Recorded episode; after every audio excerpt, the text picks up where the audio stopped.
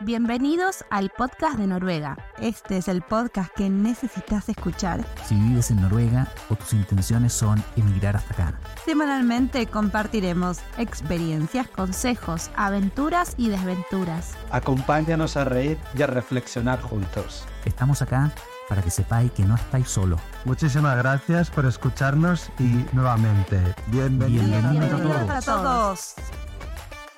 Bienvenidos una vez más al podcast de Noruega. Hoy me acompaña mi querida Flori y tenemos un invitado desde... ¿Dónde, Flori? ¿Nos contás? Sí, sí, hoy tenemos a Gabriel Capelman, que viene de la Ciudad de México, pero, y esto voy a pedirle a toda la audiencia que sea de México que comenten este video, porque este señor no tiene acento mexicano. Me cuesta un montón creerle que viene de Ciudad de México, así que, por favor, quiero comentarios de qué país creen que realmente es. Bienvenido, Gabriel. No, está súper. Este, eso va a ser también muy interesante para mí. Bueno, queremos contarte, Gabriel, que eh, nuestro podcast ya lleva más de 50 eh, episodios, ya llevamos publicados más de 55 y al momento que salga este episodio, la verdad no sé qué número va a ser, pero estamos como muy contentos de ya haber pasado eh, las cinco decenas de episodios, así que agradecemos muchísimo a nuestra audiencia, a, a todos los que nos siguen en las redes y quien todavía no nos siga en, en eh, Spotify, les pedimos que nos den un, no es un like, estrellitas, todas las estrellitas que quieran darnos, si nos quieren seguir, son todos muy bienvenidos a acompañar este proyecto. Así es. Y además te estamos posteando todos los episodios relacionados al mundo del trabajo en LinkedIn. Así que si quieren estar al día con, eh, a, ver, yo soy ingeniero en no sé qué, que, que, que, bueno, vayan a LinkedIn y van a ver que ahí tienen todos los episodios relacionados al trabajo, porque hay otros episodios que son un poquito más relajados, hablamos de la vida personal, de cómo encontrar eh, chongo y esas cosas, pero hay episodios que nosotros le ponemos mucha intención a, hablar del mundo laboral. Esos episodios van a estar todos en LinkedIn. Así que vayan a buscarnos en LinkedIn, como siempre, el podcast de Noruega. Y ahora vamos a arrancar a conocer un poco de cómo un mexicano em, llega a Noruega. Y además tenemos una extra para después de que le demos vuelta un poco a su vida laboral. Algo que a Marcela y a mí capaz que nos da un poco de envidia, eh, que es que Gabriel sabe bailar tango. Entonces, Mar- acá las dos argentinas viviendo en Noruega no saben dos pasos, pero eh, Gabriel da clases. Así que esa sensación de humillación no me la quitan. Así Bueno, que, pero tendríamos bueno, que aprender, Flori, no nos queda mucha sí, opción. no, Gabriel. ¿nos querés contar cómo llegaste eh, a, a Noruega? ¿Qué te trajo eh, a este? Esa es una, mira, es una historia. es- Va- Vamos, voy a intentar ir rápido por ella. Eh, todo empieza porque una de, yo estaba trabajando, yo vivía eh, en Inglaterra, en una ciudad que se llama Sheffield. Para los que no saben dónde está Sheffield, eh, Manchester, Sheffield está al centro de la ciudad, de- del país, en esa misma altura. Y yo estaba haciendo ahí un postdoctorado y vivía muy feliz. Mi idea era quedarme ahí ya para, para siempre. Llega el Brexit. Uy, eh, y el buen Brexit, como todos buenos estos últimos años que han sido interesantes para todo el mundo, hmm, eh, pues nos dicen, ¿sabes qué? Ya no hay dinero. Y la Unión Europea ya no está ayudando. Entonces, hasta aquí llegaste, ¿no? Entonces, bueno, pues los meses que me quedan a buscar trabajo. Sí, y yo buscando trabajo en Inglaterra. Y, y conseguí, conseguí varias opciones, pero siempre el problema era no te puedo dar visa. hmm, Y bueno, todos sabemos que ese es un problema. ¿verdad? sí, Mi compañera, mi compañera con la que yo trabajaba, otra mexicana, hmm, ella en una de sus vacaciones conoció a un noruego. Por alguna razón que yo todavía no entiendo bien, decidió irse de vacaciones a Oslo y conoció a un noruego. Y se hicieron pareja. Entonces, cuando estábamos platicando de las opciones, ella me dice, ¿por qué no intentas en Noruega? Yo digo, ¿pero qué hay en Noruega? O sea, yo me estoy imaginando osos polares Frozen y luces del norte. Pero yo Hmm. no sé qué más hay en Noruega. Hmm. Mira, Las ¿sabes qué auroras boreales. Hmm. Exacto. Lo voy a intentar. Lo voy a intentar. Me metí a internet, encontré tres cosas, apliqué una de ellas donde estoy actualmente. Y para de contar, busqué en otros lados. Pues mira, el proceso, las entrevistas, todo, M aquí, en. Hmm. ¿Vos sos Excelente. ingeniero en qué? Ay. soy, mira, a ver, originalmente soy ingeniero en robótica. Robótica. Actualmente trabajo en una compañía que hace aplicaciones de realidad virtual. Se llama Bridge, Ajá. Bridge VR. Fue un startup, ya no es un startup. Y me dedico, bueno, yo soy un, este, uno de, de los ingenieros, team leader. Entonces, este, ahorita estoy en eso. Excelente. realidad virtual. Buenísimo. Y en- va- vamos a hacerte un par de preguntas para tu proceso de contratación, porque mm, Sí. hay algo que muchas veces nos preguntan la gente del podcast, es ¿cómo hago para mudarme a Noruega? La forma, si uno no tiene pasaporte europeo y se quiere mudar a Noruega, eh, es fundamental ser profesional, ten- tener manejo de idiomas y tener experiencia laboral. Si vos tenés esas tres, ya tenés media puerta abierta. Claro, Sí. postulate, voy a intentarlo. Pero ahora, si Gabriel fuera el ingeniero en robótica más especializado en realidad virtual que hay en todo el planeta, pero no maneja inglés, ¿lo hubieran contratado? Mira, no, no puedo decir que no, pero va a estar difícil. Sí. El idioma es, es crucial. Puede ser que no seas el mejor en lo que haces, pero te puedes comunicar y puedes comunicarle a los demás lo que haces. Claro. Yo creo que eso tienes mucho más posibilidad. Ujú. Hacer el mejor sin idioma. Ahí sí es bien importante. Claro. Claro. Entonces, eh, importantísimo lo que dice Gabriel, no hay que ser el mejor, sino que hay que saber lo que uno sabe hacer, tener experiencia, poder demostrar esa experiencia y tener un dominio del idioma que sea comunicacional y profesional. Eh, O sea, no es que, ay, sí, yo leo y entiendo, si me hablan, entiendo. No, chicos, eso no es hablar un idioma ni trabajar profesionalmente en un idioma. No es que si me hablan, entiendo. Eso no es eh, ser profesional en otro país. Así que, por favor, el eh, en este caso, Gabriel requería el, idioma inglés y por suerte había vivido en Inglaterra, así que no era un problema. Eh, pero, y en, en tu rubro podemos estimar que como vos lograste conseguir trabajo sin, sin noruego, podrías continuar así por un tiempo. eh, mm, Ah, claro. O sea, aquí podría yo seguir los años. Obviamente, podremos hablar más de eso al ratito, pero este te detiene a, a lo que es tu vida, no personal, pero te expanderte en un poco en la sociedad, ¿no? Pero cuan- con lo que es al, al- al aspecto laboral, con el inglés tienes. Claro. Sobre En todo en un mundo del- como el tuyo, que, Mm. que, que es en inglés. Es un mundo que se maneja en inglés. Sí, Pero Buenísimo. vamos a, vamos a decir la verdad, es un submundo. Sí. Eh, entonces, si uno dice, ay, yo soy no, otro tipo de ingeniero o otro tipo de profesional, Mm. puedo encontrar un trabajo como el de Gabriel. Y si vos vas a buscar a Fin, ¿no? Y esto no lo digo yo, no lo dice Gabriel, no lo dice Marcela, lo pueden ver ustedes mismos cuando van a. Fin, ¿no? Van a Fin, F-I-N-N.N, ¿no? Y buscan, van a tener como filtro Arbeitsproc.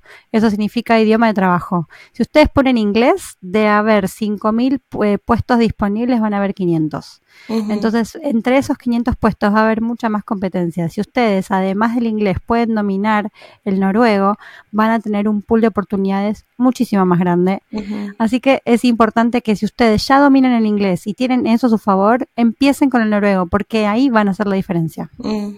Sí, otra cosita también hablándole a todos los ingenieros, ingenieras que, que tienen la intención de venir, es que no todas las ramas de la ingeniería uno puede ejercerlas en inglés. Hay algunas, eh, por ejemplo, habíamos entrevistado eh, a eh, una chica que ella está en la industria pesquera y nos eh, decía que, claro, o sea, toda la parte de ir y hablar con el productor, el empacador y no sé qué, ¿verdad?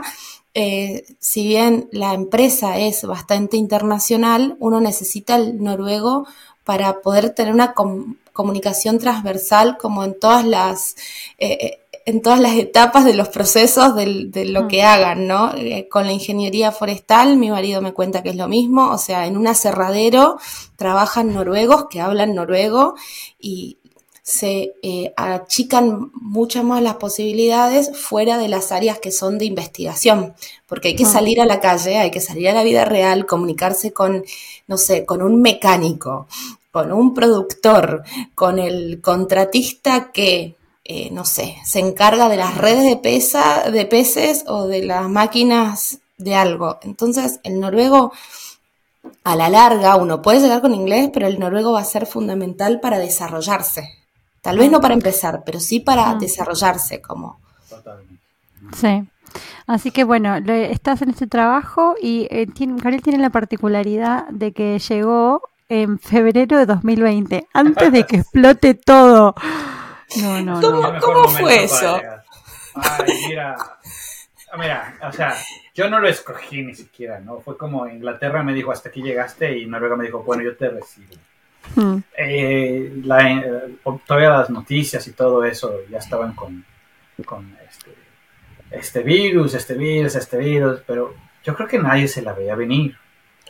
Llego a Noruega, me toca todo el, bueno, yo todavía digo, me lo voy a tomar con calma. Es, un, empiezo mi vida de nuevo por segunda vez, porque me había pasado en Inglaterra. Hmm. Y por segunda vez empiezo a armar y todo esto. Y este. Y bueno, logré tener, por suerte, y digo, crean por suerte, banco, teléfono, cuentas, todo arreglado una semana antes del famoso lockdown. Uy, qué milagro. No, es que fue, fue súper. Tenías que estar acá. Sí, todos mis muebles que venían mm. no llegaron a tiempo. Ah, ah no. Contámela a mí. Sí. yo solo viví. Me imagino. Estaba viviendo yo en un sofá y una mesa circular, así como de este tamaño más o menos, por mes y medio. Sí. Es que, bueno. Mm. Alcanzaba. Tenías dónde comer y dónde dormir. Tenía esta laptop, esta laptop, mesa y ya. Pero cuenta de banco tenía, escúchame, ¿vos sabés los meses que viví yo sin cuenta de banco? No, es que no me lo quiero ni imaginar. Sí, no. Tremendo. Mm. Bueno, el, entonces el aterrizaje fue medio forzoso, siempre lo es, pero bueno, en pandemia... Con suerte, mm. pero forzoso. Sí. Sí. Eh, ¿Cómo ¿Cómo, ¿Qué le recomendarías a alguien que es del rubro de la ingeniería robótica para que busque trabajo en Noruega? ¿Qué, ¿Cuáles son las claves que para vos te parece que podrían ayudar a una persona a encontrar eh, su lugar en Noruega? Mira, como buen ingeniero que, soy, sé que somos medio picky para escoger lo que queremos. Este, yo diría, inténtalo Mm. No, no te pongas tus moños, no, no te pongas difícil, inténtalo. Si lo que mm. quieres es realmente venir a Noruega a trabajar, ya una vez que estés aquí envuelto en todo el ambiente, envuelto en toda la vida, es más fácil empezar a moverte, a entender también cómo funciona toda la vida aquí. Claro.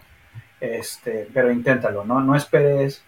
Como buen investigador, tenemos esta, este eh, comentario que es cuando tienes un, un paper que vas a publicar, este, te puedes esperar la vida a que sea, a que esté perfecto.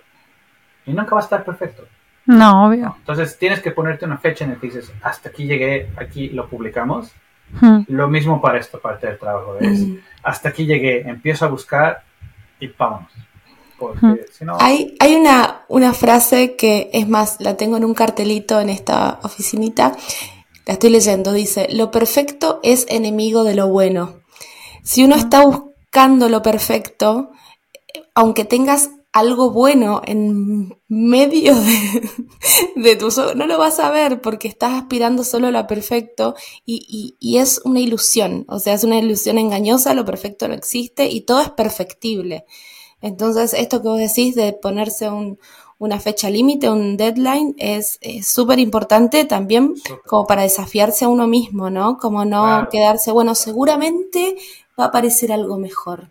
Entonces uno está ahí como en esa rueda de que nunca avanza porque estás ahí esperando. Es. Igual yo tengo otra pregunta, porque vos hiciste como un salto al vacío importante en el hecho de que, o sea, más allá de que de, de Inglaterra tenías que irte, vos viniste a trabajar una, una startup a Noruega, que eso conlleva sus riesgos también, porque una startup puede despegar y convertirse en una empresa, como es lo que sucedió en tu caso, o se puede hundir cual Titanic. Pero Mal. por eso, o sea, vos apostaste Sí. fuerte ahí. Sí. Sí, ah, mira, la situación era la situación. Ah, Hmm. Cuando la oferta de trabajo me llega, y esto te estoy hablando de eh, unos meses antes ya de tener que salirme de Inglaterra, y pues ni modo, ¿a dónde voy? Eh, yo me acuerdo que llega la oferta de trabajo. Es la primera oferta de trabajo que tengo de afuera. Yo ya tengo que hacer una decisión de qué voy a hacer.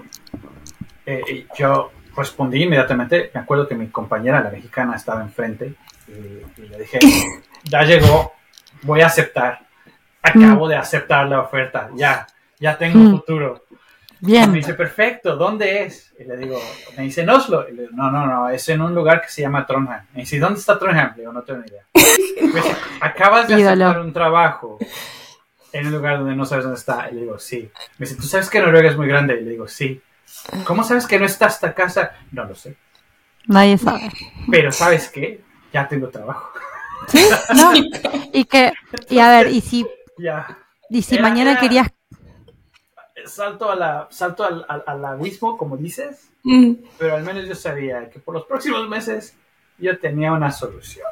Tal cual. Y si había que solucionarlo de nuevo después, pues lo volví a hacer. Sí, tal cual. Ese es algo que nosotros siempre decimos en el podcast y que aplica para todos los niveles. Vengan con trabajo, porque Noruega es muy caro. Después Sí. de ese trabajo lo cambian, pero vengan con una oferta de trabajo y Sí. porque hay empleadores que si uno va a donde sea re- bien remoto los ayudan, les consiguen al- alojamientos, o les ofrecen alojamientos más baratos o les incluyen los alojamientos sin que paguen.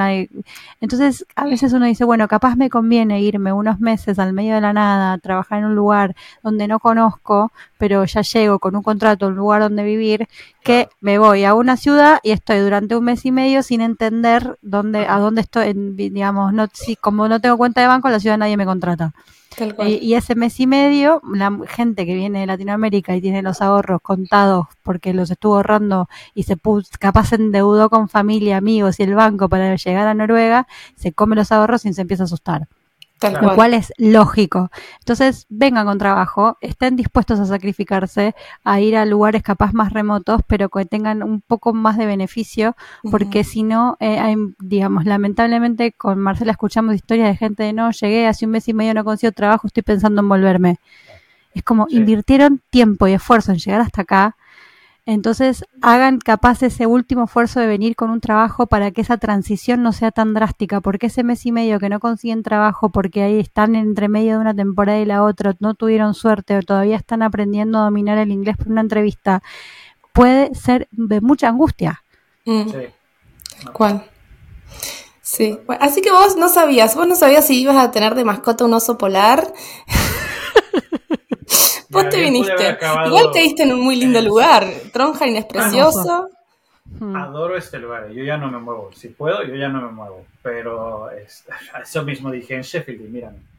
Pero, eh, Bueno, pero estás muy conforme en Trondheim, porque a mí me gusta mucho el tamaño de, de Trondheim, porque es, es más chico que, que Oslo, por- pero eh, a la vez es muy moderno y hay muchas cosas para hacer, entonces... ya, mira, eh, cuando yo dejé México, la Ciudad de México, éramos 26 millones. Estoy hablando de hace 10 años. Yo no sé en, en qué número está ahorita. Mm. Eh, llego a Sheffield, que es medio millón. Mm. Y ahora estamos en Trondheim, que es 180 mil, creo. Claro. O sea, Son- yo voy para abajo. Sí. eh, pero O sea, no son dos colonias de, de Ciudad de México, Sí, son dos barrios. total. Sí, tal cual. No. Bueno, pero aparte, aparte de, de- de- de ingeniero en robótica, eh, eh, Gabriel tiene muchos otros intereses. Eh, ahora vamos a hablar como dos argentinas muy envidiosas y contanos qué es esto Muy. de que vos bailás tango y nosotras no. Mira, Esta bandera, esta bandera, Eh, A ver, explica, solía- explícate. mira, yo, solía, yo solía practicar un deporte que se llama capoeira, que es un, Ay, es sí, un tipo brasileño de baile pelea. sí. Muy divertido, me encantaba. Eh, pero tuve un accidente, donde Ay. tuve un accidente aquí, me rompí el ojo, esa será una historia para otro momento, muy divertida.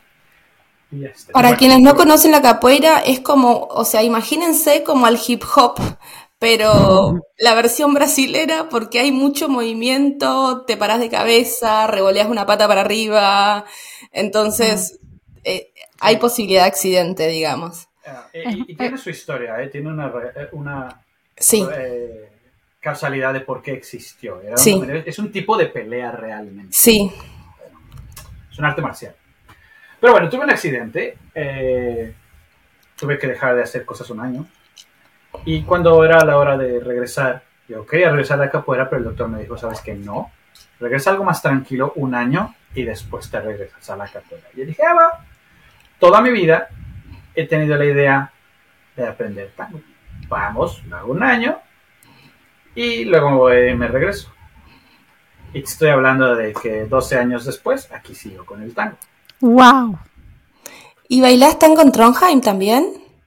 Ah, claro, tenemos, bueno, yo tengo un grupo aquí, se llama Curita. Es un grupo que armé inicialmente con mi maestra en México, porque este grupo existe en México. Wow. Eh, Curita sale de Compañía Urbana Itinerante de Tango. Oh. O sea, ahí sacamos el acrónimo de Curita. Y es- pusimos Curita porque queremos decir que eh, sanamos a la sociedad bailando. Oh. Me encanta. Curita, ¿no? Mm. Sí. Entonces, este, digo, allá, allá en ah, hispanohablantes hace mucho sentido. Explicárselo a un no hispanohablante es un poquito más difícil. Sí. Pero vaya, yo nunca, nunca esperé que Curita iba a brincar el charco hasta. Inglaterra primero, que Hmm. actualmente existe ahí. Wow. Tengo mis alumnos anteriores haciendo el grupo y todavía cosas. Y ahora estamos aquí en Trondheim y tenemos Curita aquí. Y soy yo el maestro que enseña, enseña Time King. Qué bueno. bastante sólido, está muy, está bien. Mm, bueno. Bueno, vamos a dejar entonces en la descripción del Sí. episodio eh, Para los que quieran. para los que quieren participar. Para los que solo nos están escuchando y no nos ven, eh, Floria está revoleando la, la bandera argentina. Sí. ¿Hay alguna canción de tango que sea tu preferida para bailar? Ay. ¿Alguna que te guste mucho? Mira, bueno, es que ¿quién no le interesa o quién no le gusta a la canción de Libertango? Pero obviamente Mm. De es difícil, esa canción es bien difícil de bailar. Sí. Pero, eh, entonces, creo que yo, yo me iría por Loca. Esa, Sí. esa- quien no la ha escuchado, nada más ponga Loca Tango. Porque te, podría decir el autor original, pero no tiene sentido, hay muchas versiones. Entonces, Ujú. Mm. este, nada más pongan Loca Tango en YouTube y escúchenla. Es padrísimo. Esa se baila padrísimo. Bueno, eh, Tarea para el hogar. siento la, la, el- como el deber de aprender a bailar tango, eh, así que si en algún momento tengo la suerte de visitar Trondheim, voy a, me voy a presentar a observar, porque decir bailar sería demasiado de mi parte, observar eh, ese grupo maravilloso Curita. Fíjate que mientras las escucho hablar me acuerdo mucho de mi maestra. Obviamente, creo que te lo decía hace rato, es la hija de una de las personas que trajo el tango a México. Se llama Keren Sisai, es mi maestra, Ujú. ahí en México, en la Ciudad de México. Y es- las escucho y la escucho a ella. Es Ah, el acento argentino. Sí. Es, eh, eh, no- no sé por qué, yo ya llevo muchos años viviendo fuera de Argentina, pero no sé cómo logro con- conservar el acento. Em, Son cosas que no se van en realidad. Sí, no, es. no es, no es una elección, no hago nada para conservarlo, queda ahí, está ahí grabado. Pero eh, sos un hombre con muchos intereses, porque nosotros eh, te, te conocimos gracias a Carlos, nuestro querido Carlos que, que vive en Trondheim, porque también tenés otro interés. ¿Qué más haces? Aparte de ser ingeniero en robótica, profesor de tango, Sí. tenés un, un, una- un nuevo oficio. Sí, em, yo- Este, este otro interés es aún más antiguo. Chan. Lo tengo desde antes del tango. Hmm. Eh, en el 2007 fue mi primer debut eh, estuve yo en un inter- intercambio en Suecia, de hecho, seis meses, y ahí tuve la chance de ser DJ en, un- en el club de la universidad por primera vez. Ese fue mi Uy. debut. Eh, con una laptop enfrente de mí, y eso fue todo lo que yo tenía. Ese fue, ese fue mi debut. Eh, pero eso es desde el 2007, entonces Mm. tiene más tiempo aún. Pero a mí lo que, lo, que- lo que me parece fascinante es que en Noruega uno tiene como, uno trabaja solo 37,5 horas, ¿no? Eh, eso, es lo, que- eso es lo que dicen los contratos. Uno tiene tiempo para tener tiempo libre y tener otras actividades en la vida, que eso es lo más lindo que tiene Noruega. Y gracias a eso, él eh, encuentra espacios para dedicarse tanto a la enseñanza del tango como para tener eh, su beta de emprendedor. Así que queremos, muchas veces nos escriben al podcast diciendo, ay, avísame cuando haya una fiesta de, de latinos. Y es como, eh, primero que nada, ¿en dónde? Eh, después, eh, eh, claro, por porque a veces las, las preguntas que nos llegan son un poco diversas. Es como nosotros que encantados de compartir la información de la gente que haga fiestas, encuentros, cosas. Así que nosotros compartimos.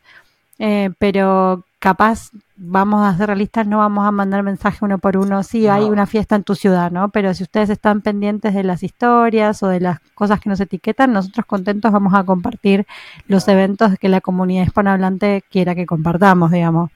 Yo siempre Así los que- pongo en mi, en mi perfil. Sí. Buenísimo. Seguir, siempre está ahí. O sea que empezaste como hobby también como DJ y ahora lo estás haciendo en Trondheim y estás organizando fiestas latinas, que esto es una novedad en Trondheim por lo que sabemos. Sí. Sí, sí, han crecido bastante. Eh, fíjate que son bien difíciles. O sea, es un, Obvio. Es un, es un challenge muy grande porque Mm, es vaya, dificilísimo. Tienes, tienes que cubrir muchas cosas. Uf. Fíjate que me, me metí en esto sin saber en lo que yo me metía. Pero- Mal. Es que Ah, si lo sabes no te metes. No te- Es sí, que ese es el punto, ¿no?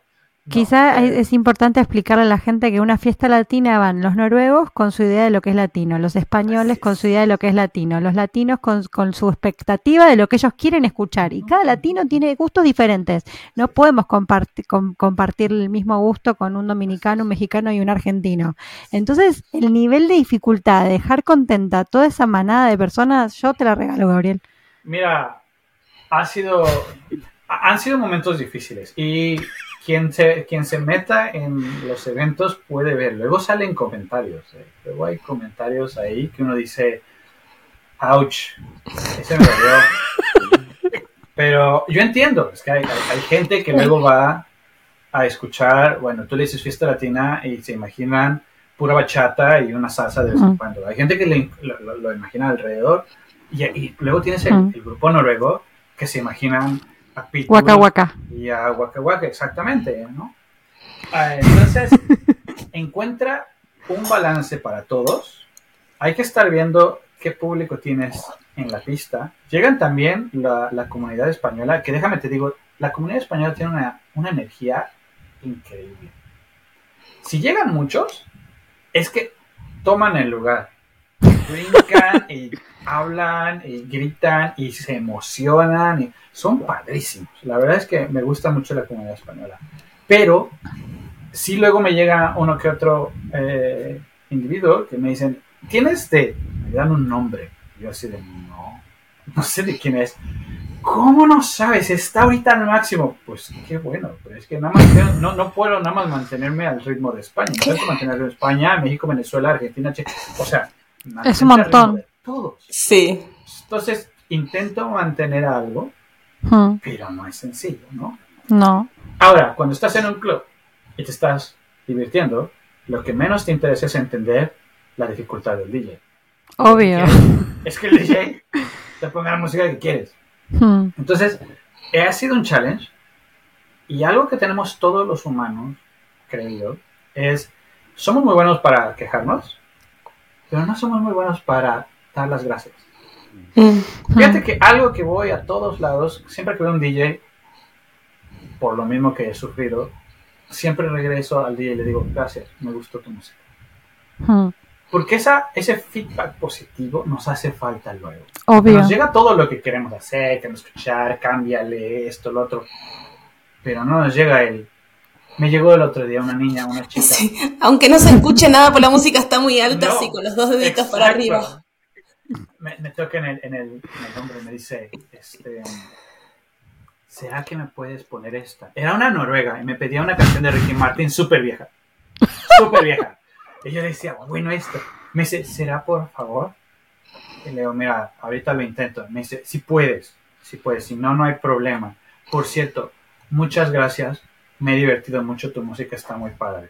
Y se Oh, me muero de ternura. ¿sabes qué? Dije, no, le pongo su canción. O sea, Se la ganó. Sí, se la ganó. me hizo la noche, me hizo la noche. ¿No? Entonces, es súper importante a veces decirle a la gente, DJ, eh, restaurante. Claro, porque persona, un poco están invisibilizados, ¿no? Porque, eh, o sea, en la música y el alcohol y qué sé yo, a veces eh, el, el- el DJ queda como eh, en otro plano, donde uno no lo está viendo y, para lo único que eh, va es para reclamarle algo, para pedirle una canción. O para pedirle. Sí. Yo jamás le di gracias a ningún DJ. Quiero No, que por eso. sepas. Así como hay que darle gracias a los meseros, hay que darle gracias al DJ. Aprendamos todos juntos. No estamos acostumbrados y es, es No. no. No, no, lo culpo. No es, no es Mm, lo que claro. primero que te viene a la cabeza cuando, cuando estás en un evento. Vas a un evento y ¿qué quieres? Disfrutarlo. Mm. Y curiosidad, ¿qué, qué es lo que vos percibís eh, desde tu lugar de DJ? Porque, o sea, vos tenés como una vista privilegiada, ¿no? A la pista, a toda la, la gente ahí moviéndose y bailando. Eh, ¿Qué es lo que más le gusta al público noruego escuchar? Ah, al noruego. Sí, Despacito. Ah, Bueno, despacito es mundial. sí. O sea, Bueno, ahí tenés un, un- uno que le gusta a todos. Ah, sí, seguro. El problema es de que en, una- en un evento de cuatro horas, despacito dura tres minutos. La pones en Sí. todas sus versiones. La pones que en la cantada con Justin Bieber, la pones esa que está en... Sí, no. Ay, eso. A los noruegos les gustan mucho los remixes. Ah, ok. mira, A los latinos no. Mm. eso no sabía. Es un problema. Lo que pasa es que es una Porque, especie de bueno. ¿No? O sea, una Pero canción que ya está buena, me la remixás y yo pierdo la onda. Es, es un himno. Es un himno que no lo tocas. No lo tocas. Debes- lo, lo debes de mantener como es, como suena, ¿no? Y, y lo entiendo, yo entiendo esa lógica, pero un noruego no está entendiendo la letra. Claro. no está entendiendo lo que canta. Y gracias a Dios no entienden las letras de las canciones de reggaetón. No, sí, las sí, cantan. ¿no? Mejor. Es, Sí. es- es muy interesante, pero cuando les pones un remix, Claro. se emocionan y lo bailan. Ellos no saben tanto. Sí, hay comunidad que baila. Hay comunidad noruega que sabe bailar Mm. salsa, bachata, la famosa kizomba, que a mí me gusta muchísimo, el merengue, lo saben. Pero eso no quiere decir que cuando van al club, todo el mundo lo sabe. No es cierto. Claro. No estás en un país latino, es un país donde su baile es ir a un club a brincar y tomar. Entonces Mm. tú les dices fiesta latina, se imaginan algo similar, y luego ven a los bailarines y ¿qué pasa? Se inhiben un Es poco, ¿no? es un- ajá, exacto. Entonces Se frustran. un poco de eso que se emociona. Mm. Y hay que buscar un ambiente Sí. en el que todo mundo pueda tener algo de, de- de- un poquito de todo. Obvio. Aparte también Bueno. creo que con lo estructurados que son, a mí me pasó de ir a una fiesta latina eh, en Alemania, varias en realidad, y tenés, o sea, como al europeo, al alemán que amaba ir a las discos, incluso latinas, en, en Hamburgo hay una, pero ellos iban tipo a bailar salsa. Entonces, si saben bailar salsa, tipo salen a la pista cuando hay salsa y están Vos, o sea, vos lo ves bailando tan estructuradito y parece que está como contando, tipo, un, dos, tres, cuatro, cinco, seis, vueltita, un... Entonces, y, o sea, en el otro lado de la pista, la horda de, de inmigrantes en el- Sí. la cual estaba yo incluida, como agitando y bailando en ronda, porque, o sea, Sí. toda la corrección de decir, bueno, y ahora daré la vueltita con los dos brazos así, porque así me lo enseñó mi profe. Entonces, o sea, esto de improvisar y, sal- ¿no? Como que requiere bastante, un poco más de Mira, alcohol. después de suelta. Obviamente México tiene mucho de bailar salsa. Y mira, voy a demostrar, voy aquí a ser muy sincero y a demostrar mi ignorancia en el tema. Pero yo aquí ya he entendido de que existe salsa en dos, salsa Mm. crossbody, salsa cubana, salsa no sé qué, salsa, Sí, salsa rueda, no. salsa, salsa, salsa. Hay como 28 diferentes salsas. Y cuando me dicen, ¿cuál bailas? Ni idea. Pues una. Yo, yo bailo salsa, yo no, no sé, no sé qué Mm. bailo, pero bailo algo. ¿no? Mm. O sea, sí es cierto, tienes Sí. razón, es, es muy teórico. Sí. Tengo, tengo una pregunta porque, mm, digamos, Noruega tiene muchas ciudades y en algunas ciudades la representación latina no es tan grande. Mm. Sin embargo, a pesar de esa baja representación latina, vos te animaste a emprender y a ser DJ de música latina y de fiestas latinas en Trondheim. Y eh, algo que nos gusta de este podcast es de inspirar a las personas a que tomen iniciativa. Si vos tuvieras que recomendarle a un hispanohablante del país que sea, a que eh, inicie como DJ de, de fiestas latinas, ¿qué le recomendarías? Que hable conmigo. No. ¿Por dónde empezar? Eh, ¿Por dónde empezamos? Eh, mira, que lo intenté. Eh, me pasó, me pasó anteriormente, tanto en el tango como con las fiestas de DJs. Me dijeron, ¿cómo le haces? Porque ahorita yo tengo 10 venues que puedo escoger y que yo sé que si me acerco puedo hacer algo. Me dicen, ¿pero cómo? ¿Sabes cómo? Muchos, muchos noruegos lo que hacen, y me han llegado, ¿eh? me han llegado a preguntar noruegos, oye, ¿dónde puedo hacer este evento? Mm, Les digo, tú hablas el idioma. Tú deberías de poder pararte de tu asiento, ir al lugar, preguntar quién es el manager, conectar con el manager. Claro. Si le quiero hacer este evento, esto es lo que quiero hacer. Y luego, pues hacerlo. Que en pocas palabras es lo que yo hice. Pero en inglés. Sí. que no tengo el noruego para esos technicalismos, ¿no? Entonces vas al lugar y, y sí, habrá lugares que no te toman en serio, pero entonces vas al de al lado o al de enfrente o al otro. Hay muchos lugares en donde tú quiera que estés, puedes encontrar un lugar que está interesado a aventarse una aventura y con que te pegue uno, uno, todos te vienen a buscar. Claro. Mira, me encanta esa mentalidad porque a veces uno siente que eh, las cosas van a llegar o las oportunidades se van a presentar y a las cosas hay que ir a buscarlas. Y a, y a veces hay que ir sin saber a dónde uno va, pero con la mente en positivo. Como decís vos, mi tiempo en Inglaterra se había terminado. En mi tiempo en otro lugar tenía que ser. Yo eh, tenía el deseo de seguir mm, eh, estando fuera de mi país por la razón que fuera. ¿Termino en Trondheim? Bueno, además de que llegaste a Trondheim, eh, uno tiene que hacer, hacer ese lugar el lugar propio. Y hacer ese lugar el lugar propio es también decir, bueno, yo tengo esto para ofrecer. ¿Qué tengo para ofrecer? Que soy Sí. ingeniero, tengo para ofrecer que soy profesor de baile, tengo para ofrecer que tengo intereses de hacer fiestas latinas y que soy emprendedor.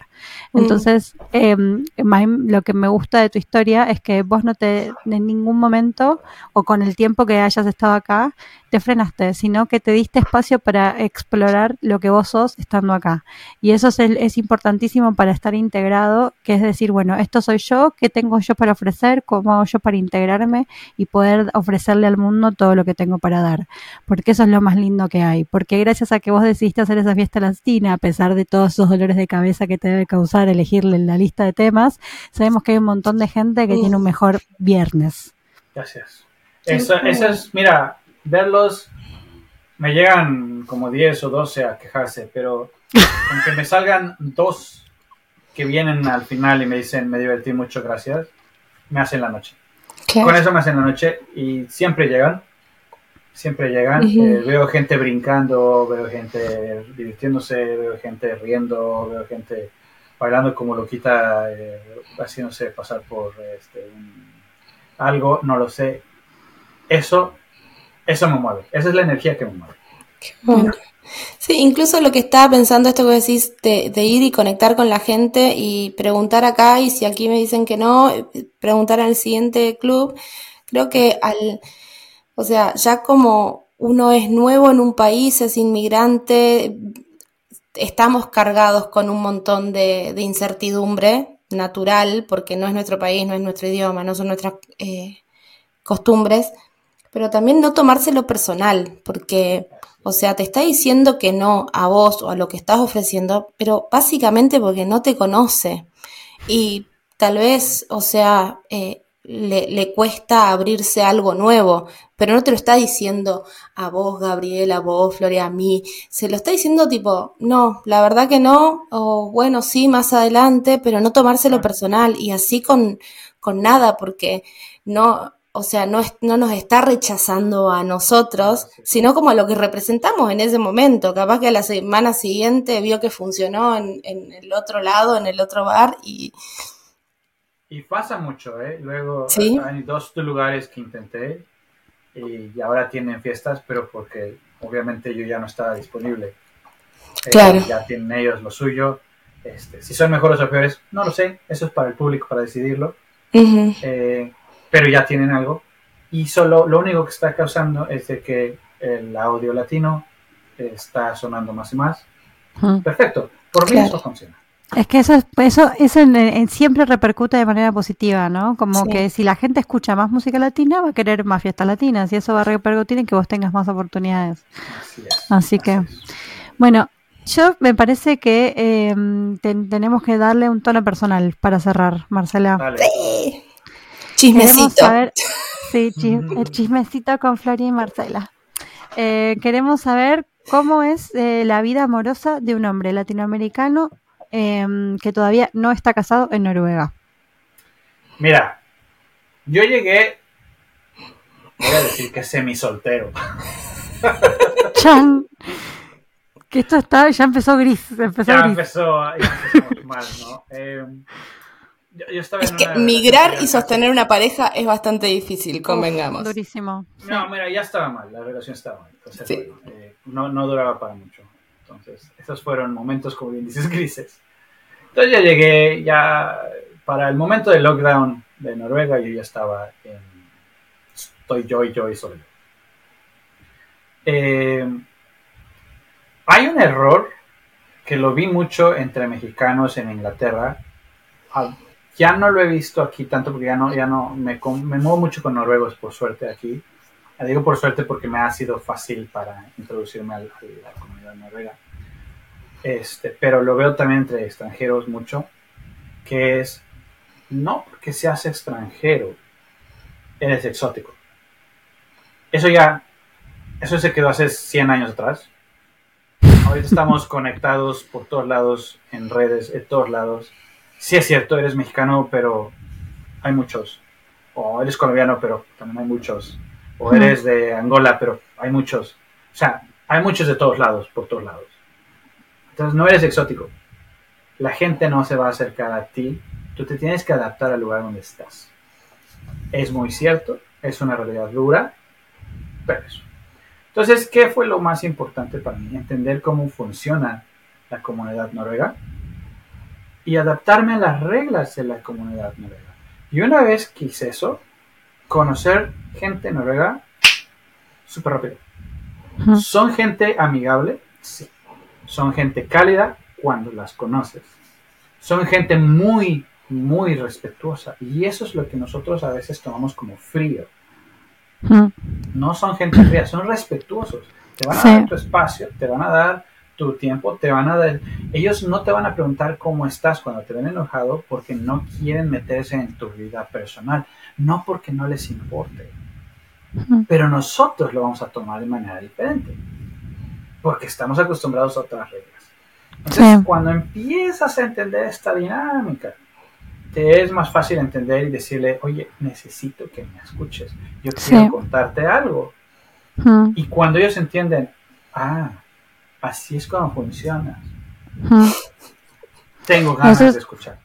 Le hacemos siempre una aclaración muy sencilla para todos los hispanohablantes que todavía no viven en Noruega y capaz este es tu primer episodio.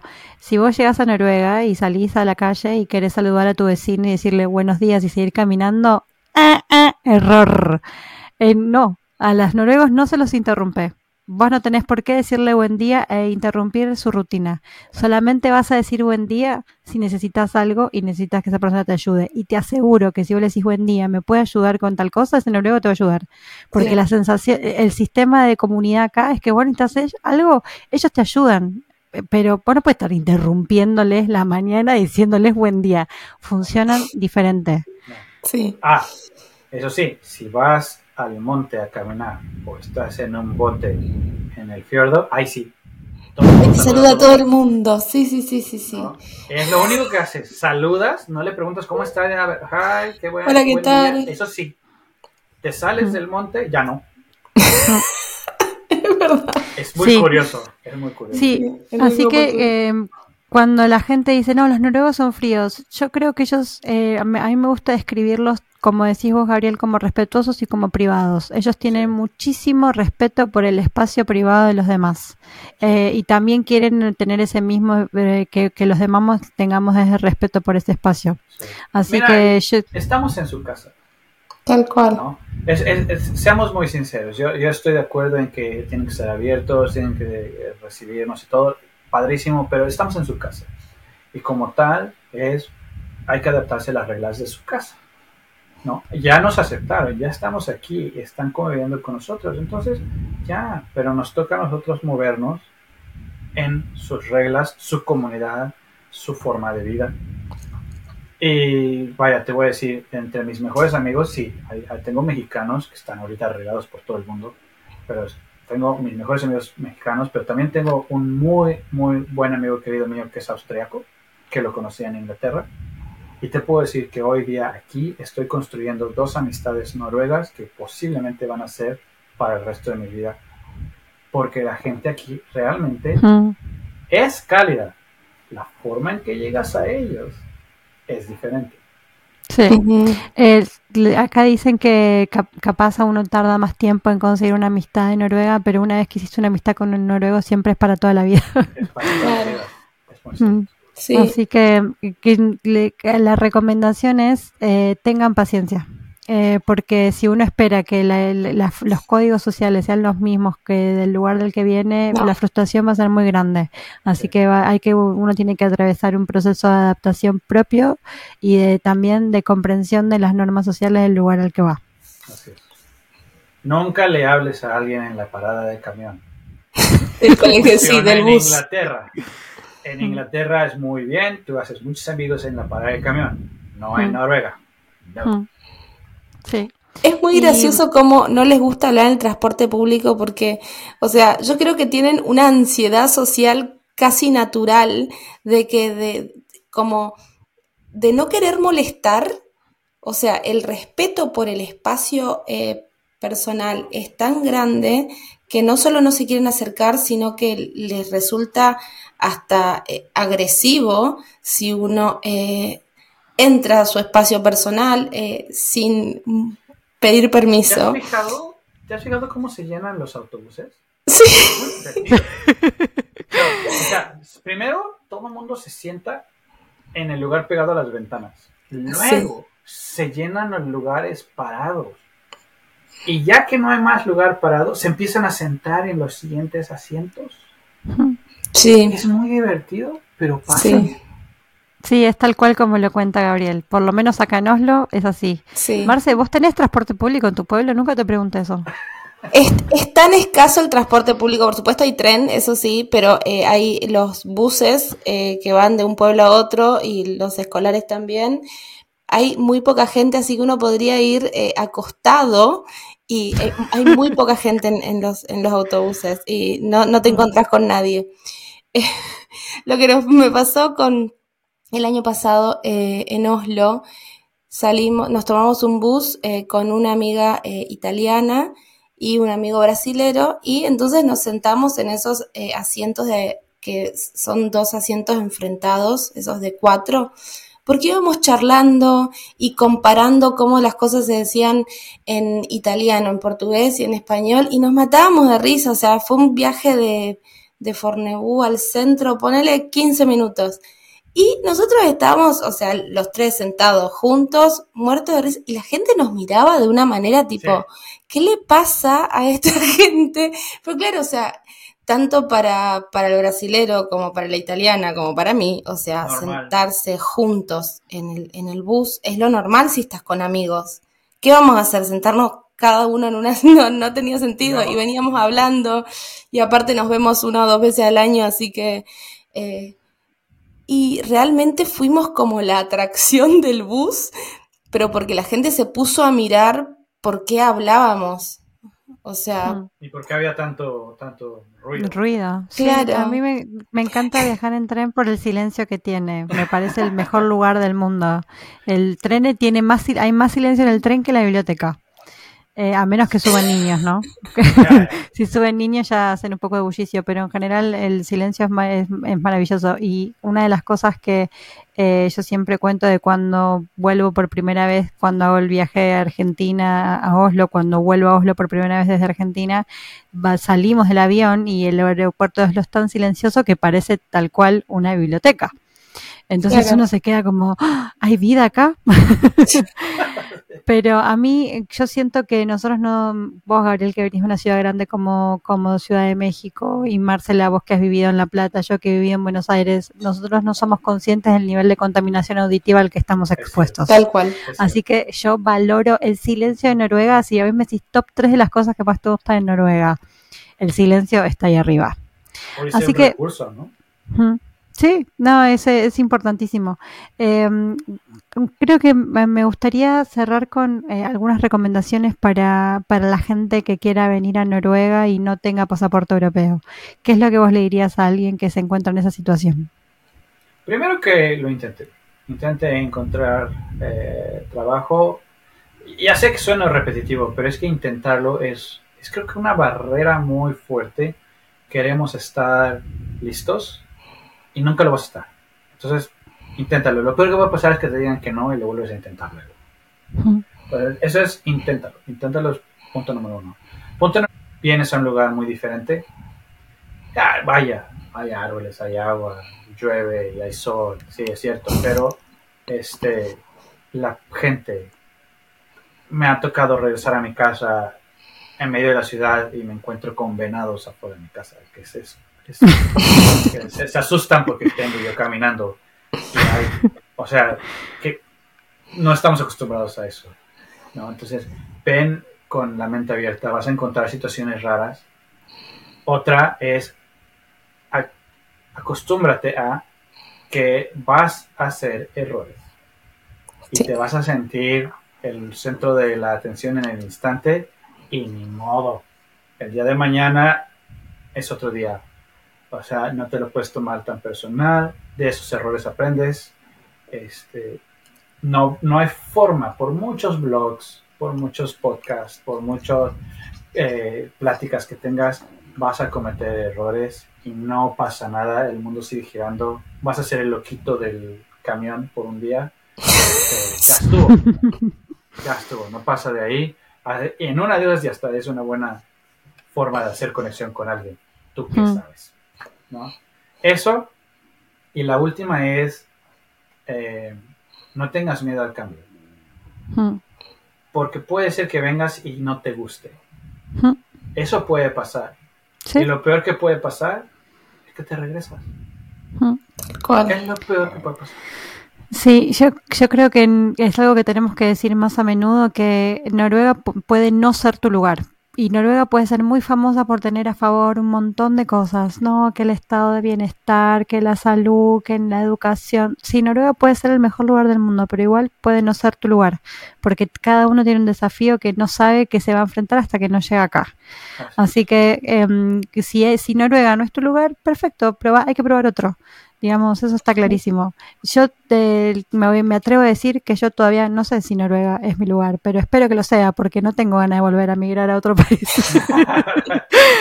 Gabriel, que sabe que tuvo que, digamos, mudarse de, ya tener una vida establecida, de imaginarse su vida en, Inglaterra y de repente, eh, ¿Inglaterra estoy diciendo bien? Inglaterra. Sí eh, de, de, su vida en Inglaterra y de repente volver a empezar, eso lleva un costo, ¿no? Eh, ese costo de adaptación. Entonces, yo espero no tener que volver a pasarlo, pero nunca se sabe. Porque como dice Gabriel, sí, el mundo, eh, digamos, mañana alguien me explicó, eh, cuando digo alguien me refiero a mi marido Miguel, eh, la importancia del Golfo de México para que Noruega sea habitable. ¿no? Entonces mm. mañana el Golfo de ah, México se afecta, nos quedamos sin, eh, Noruega deja de ser habitable y no sabemos a dónde vamos. Así que, nada, con la mente positiva. Cuiden el, el Golfo de México, les pido por favor. Sí, la corriente. sí. entonces es como, bueno, mientras que la corriente del Golfo de México este, esté donde tiene que estar y cumpla lo que tiene que cumplir y Noruega sea habitable, espero poder seguir acá. Oye, ¿no te han dicho los noruegos que en verano el agua es caliente? sí. No. A mí, a mí me han invitado mil veces a meterme al agua aquí en el sí. en verano, que porque está caliente. No tienen ni idea. Es que no tienen idea. Lo siento, O sea, si es verano, llegamos a 28 grados. Claro, pero el agua está a 17, a 15. Sí. ah, sí. pero además te dicen, está, no, está a 18 grados, se siente caliente. Sí. Es lo único que que dejar toda la vida. Sí, no, la, la, percepción es distinta, ¿no? Eh, digamos, nosotros en Argentina igual también tenemos mar frío, pero me imagino que con México. ¡ah! No, En México es meterte al mar y estar ahí dos horas, no como aquí que entras 10 segundos y sales porque te estás entumiendo. claro. La hipotermia. Sí, tal cual. Sí, pero bueno, eh, Gabriel, la verdad que tenerte en el podcast de hoy fue un verdadero placer. Estamos muy contentas de haber encontrado a alguien que tiene para inspirarnos en múltiples, eh, eh, ¿cómo podemos decir? Facetas. Multifacético. un multifacético que dice ser mexicano. Estoy muy interesado en los comentarios. ¿eh? sí, sí. Bueno, ¿y cómo te encuentran en las redes? Ah, bueno, eh, mira, mi nombre como tal, Gabriel Capelman, ese es mi perfil personal. Este, no puedas decir que voy a aceptar a todo el mundo porque sí soy medio payaso en eso. Pero quien no, quien no tenga problemas, eh, como tal, ahí Husbit, lo dice, sí. Ese es mi perfil de Facebook, Twitter e Instagram. Me pueden encontrar como DJ. Y si van a Curita en Facebook también, eh, pueden encontrar Curita México, pueden encontrar Curita UK y pueden encontrar Curita Noruega o el perfil Curita Europa, que es como lo, lo general eh, Curita es la escuela de tango, ¿verdad? Vamos a recordarle a la gente. También tiene su Instagram, entonces ahí está Curita también. Bárbaro, cuando, cuando publiquemos el episodio ponemos todos los tags, así pueden encontrar todo en la descripción del episodio. Sí. como, como ya saben, no se olviden de darnos cinco estrellitas en Spotify. También les vamos a pedir un subscribe en YouTube. Si quieren todos los episodios relacionados al mundo del trabajo los encuentran en LinkedIn. Y además, síganos en Instagram ya está. Y en Twitter también, ¿no? Tenemos ah, sí, tenemos Twitter, sí. No sabemos quién ve Twitter, pero por las dudas posteamos. que ahora se llama X. Sí, no. X. Sí, vamos, no va, ese, es, otro episodio. Dios. Sí, por las dudas, por las dudas posteamos en X también, pero bueno. Bueno. esto fue todo el día de hoy, el podcast de Noruega. Estamos, eh, como siempre, ayudando a la comunidad hispanohablante. Si nos escribís, si tardamos en responder, tener un poquito de paciencia. Un poquito de paciencia. Bueno, sí. Muchas gracias. Gracias por